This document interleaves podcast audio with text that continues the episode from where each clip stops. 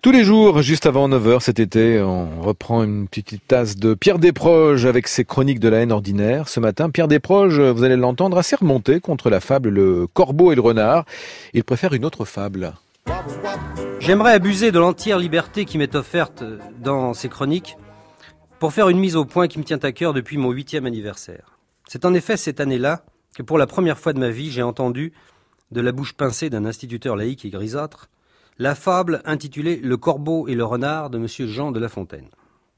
Les plus sourds de nos auditeurs auront entendu parler de cet aimable gigolo poudré qui traversa le XVIIe siècle en squattérisant les monts d'un Versaillais qui l'éblouissait d'une plume alerte, dont il nourrissait la verve en piratant sans vergogne les fabliers d'Ésope.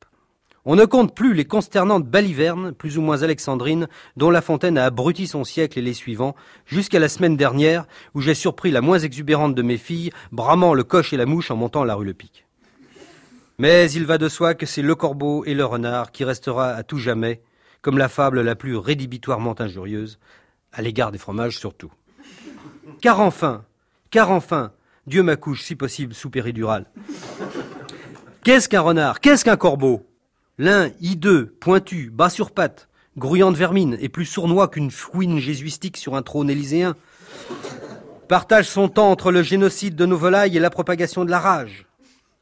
L'autre, d'un noir de diable insupportable aux âmes pures, et qu'on voit par les champs dandiner sa silhouette arthritique de prélat en sabbat satanique, l'autre saccage nos récoltes, effarouche nos perdrix et nos épouvantails de son ricanement métallique de poule mouillée, et pousse le cynisme jusqu'à s'avérer immangeable après trois heures de courbouillon. À qui ferez-vous croire, monsieur de La Fontaine, qu'un renard, charognard, baffreur et plumivore puisse tenter de séduire un corbeau pour s'emparer d'un camembert dont la moelleuse onctuosité normande ne saurait flatter le palais vulgaire de ce chien sans maître? Et d'où tenez-vous en perruquet ignare que les corbeaux pique-niquent dans les arbres de nos campagnes?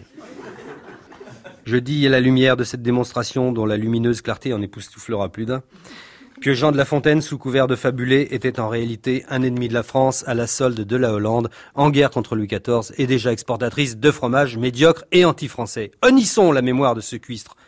Louons plutôt celle de son auguste modèle grec, Cricri Ésope, dont je me permettrai ici de vous réciter une courte et jolie fable. Le coq et la poule. En grec, loukokis et la poulos.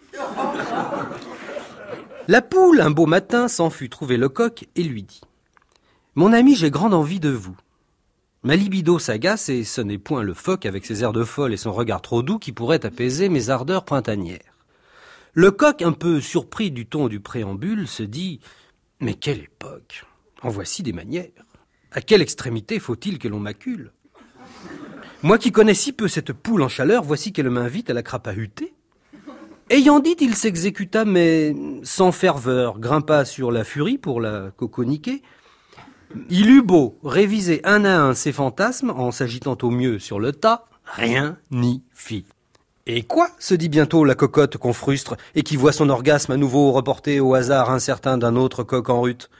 Pour un gallinacé, je suis gallinacé. Mon cul, c'est du poulet. J'ai le croupion frivole.